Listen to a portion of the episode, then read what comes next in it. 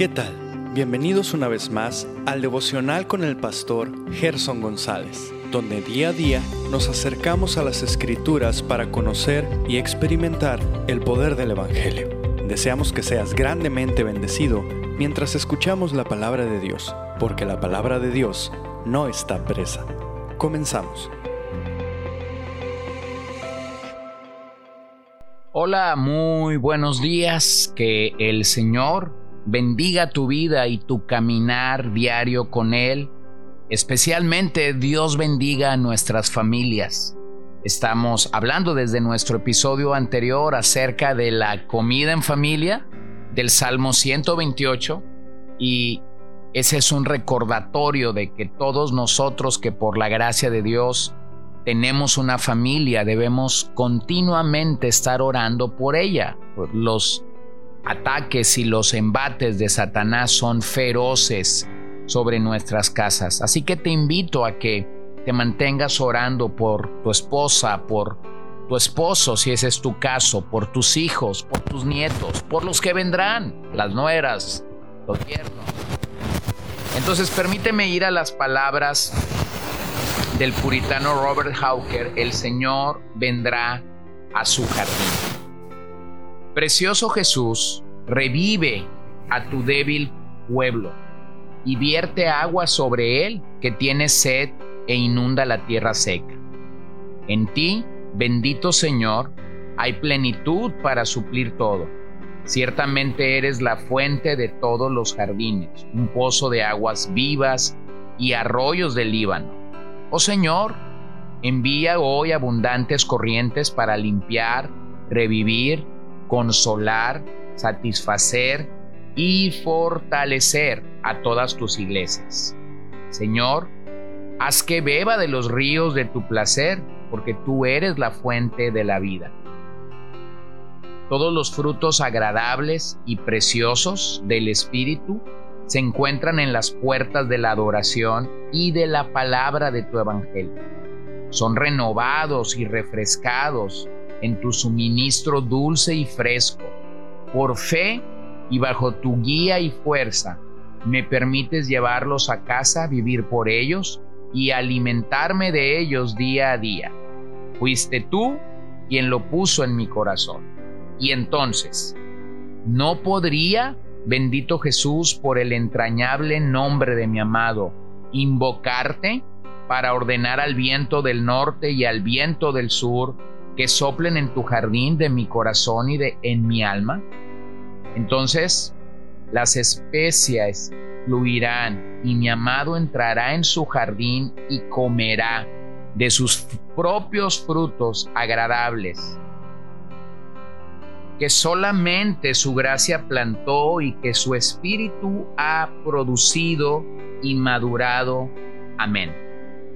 Una de las cosas que me sorprende del poder y el favor de Dios sobre nuestras vidas es que Él va a cosechar lo que sembró en nosotros. Y por esa razón es, es que como familias, como padres, debemos también cultivar el terreno, el campo que Dios nos ha dado y con el cual Dios nos ha bendecido. Así que te animo a hacerlo, a hacerlo en tu hogar, en tu familia, cultivar lo que el Señor te ha dado para su gloria. Bueno, regresemos al Salmo 128 y estamos observando cómo es la persona bendecida del Salmo 128. Primero hemos dicho que es un individuo que teme a Jehová. Lo segundo que vamos a decir este día es que el hombre bendecido anda, anda en los caminos del Señor. El salmista nos enfatiza la importancia de andar en los caminos trazados por Dios para alcanzar la bendición divina. Es ilógico pensar que tememos a Dios y luego simplemente irnos y andar por donde queramos y de la manera que queramos. Estos caminos de Dios son bendecidos porque Él mismo nos los traza para nuestra bendición. Tal y como Deuteronomio 28:14 nos dice, no te desvíes de ninguna de las palabras que te ordeno hoy, ni a la derecha ni a la izquierda, para ir tras otros dioses y servirles. El gran predicador del siglo IV, Juan Crisóstomo, dijo, muchos son los que practican una piedad meticulosa, pero viven una vida corrupta. Son los peores de todos. Temer no es suficiente.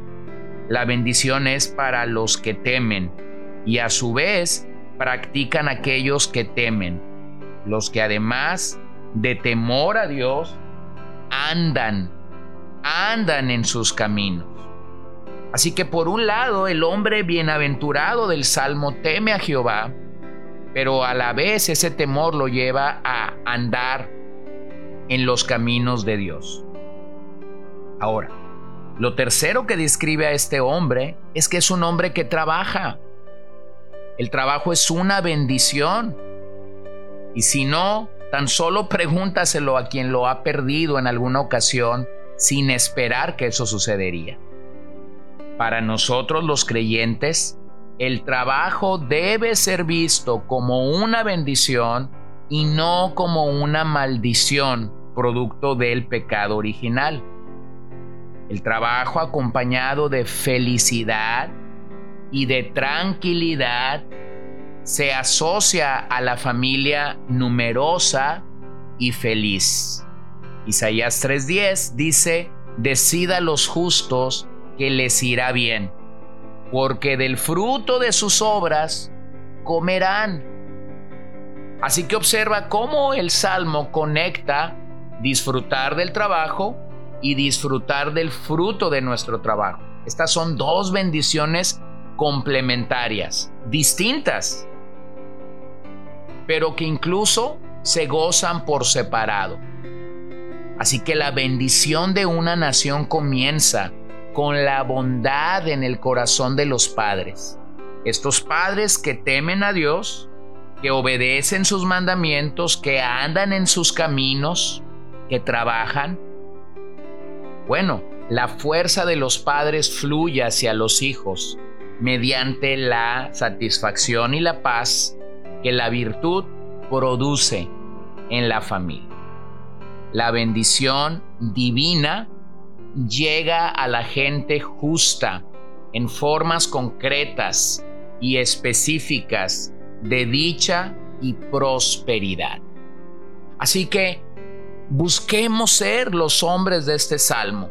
Eres el líder de tu hogar, busca ser un hombre que teme a Dios. Cultiva temor por Dios. Cultiva andar en los caminos de Dios. Cultiva ser un hombre trabajador que provee para los suyos. Número dos, número dos, verso 3 y 4. De la bendición de ese hombre pasamos a observar a la familia que es bendecida. Yo quisiera que, yo quisiera que por un momento pensáramos en cómo se ve una familia bendecida por Dios. Versos 3 y 4, tu mujer será como fecunda vid en el interior de tu casa, tus hijos como plantas de olivo alrededor de tu mesa.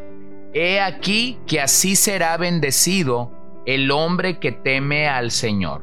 Bueno, en la enseñanza de los sabios del Antiguo Testamento, un hogar próspero y feliz es una de las mayores bendiciones del ser humano.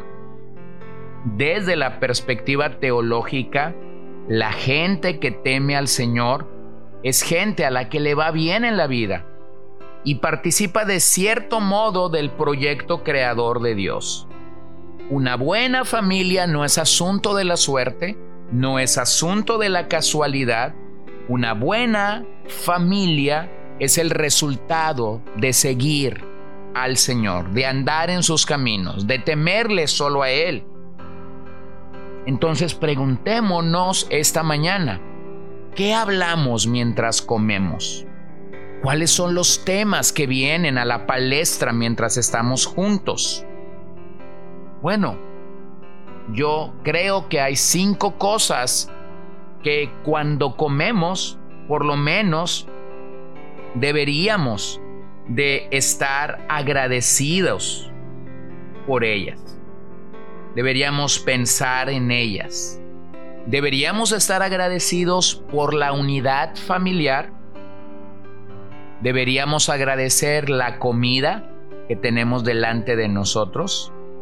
Deberíamos agradecer que podemos comer. Deberíamos agradecer que mamá preparó esos alimentos. Y deberíamos agradecer por una descendencia que está surgiendo de entre nosotros. Así que piénsalo bien, damos gracias porque tenemos unidad, damos gracias por la comida, damos gracias porque podemos comer, damos gracias porque mamá puede preparar estos alimentos y por la descendencia que está emergiendo desde nuestro hogar. En el centro de este salmo hay algo muy claro y es que desde la mesa engendramos maldición o bendición para nuevas generaciones. Es allí donde el Padre ocupa el lugar como el representante de Cristo en la familia. Es allí donde la Madre suple una rica comida hecha por sus manos y los hijos aprenden quien sostiene el hogar y el cómo formar familias piadosas en el futuro. Es la mesa el lugar donde se infunden las primeras reglas de urbanidad. Es la mesa el lugar donde se da un ejemplo vivo para las próximas generaciones. Pero el gran engaño de nuestros días es que muchos padres dejan de comer con sus hijos y con sus esposas con el pretexto de que la familia sea más feliz y haya más recursos para tu hogar. Permíteme recordarte solamente algo antes de terminar esta mañana. Dios no ocupa de nuestra ayuda y Dios no ocupa de nuestros razonamientos. Él simplemente demanda nuestra obediencia. Y nuestra obediencia incluye, claramente a la luz del Salmo 128, practicar la comida en familia en medio de una sociedad donde papá y mamá laboran, muchas veces se ha perdido este sentido. Así que yo oro para que nosotros recuperemos estos tiempos. Yo oro para que nosotros en verdad podamos ser familias que vienen a la mesa cumpliendo este esquema y este modelo que Dios ha trazado para nosotros. Vamos a orar esta mañana. Señor, te doy gracias esta mañana que podemos acudir a ti que podemos estar seguros y reposados en tu mano de poder y de gracia. Oramos que tú ayudes a entender y a comprender la necesidad de la comida en familia y nos des de tu gracia y de tu bendición para poder obedecerte a ti en este particular. Lo pedimos todo en el nombre de Jesús y una vez más me uno al corazón de mis hermanos y ruego que tú ayudes a que cada uno de nosotros podamos en verdad practicar el hecho de poder comer en familia. Bendice nuestros hogares, bendice nuestras casas, bendice a nuestros hijos y pedimos todo esto en el maravilloso nombre de Jesús. Amén. Gracias por acompañarnos el día de hoy. No olvides compartir este devocional con todos tus conocidos y recuerda que puedes seguirnos en Podbean, Spotify y Facebook como CCBN Los Mochis para que puedas escuchar todos los mensajes, los devocionales y también seguir nuestras transmisiones en vivo. Esperamos que nos acompañes el día de mañana. Que el Señor te bendiga.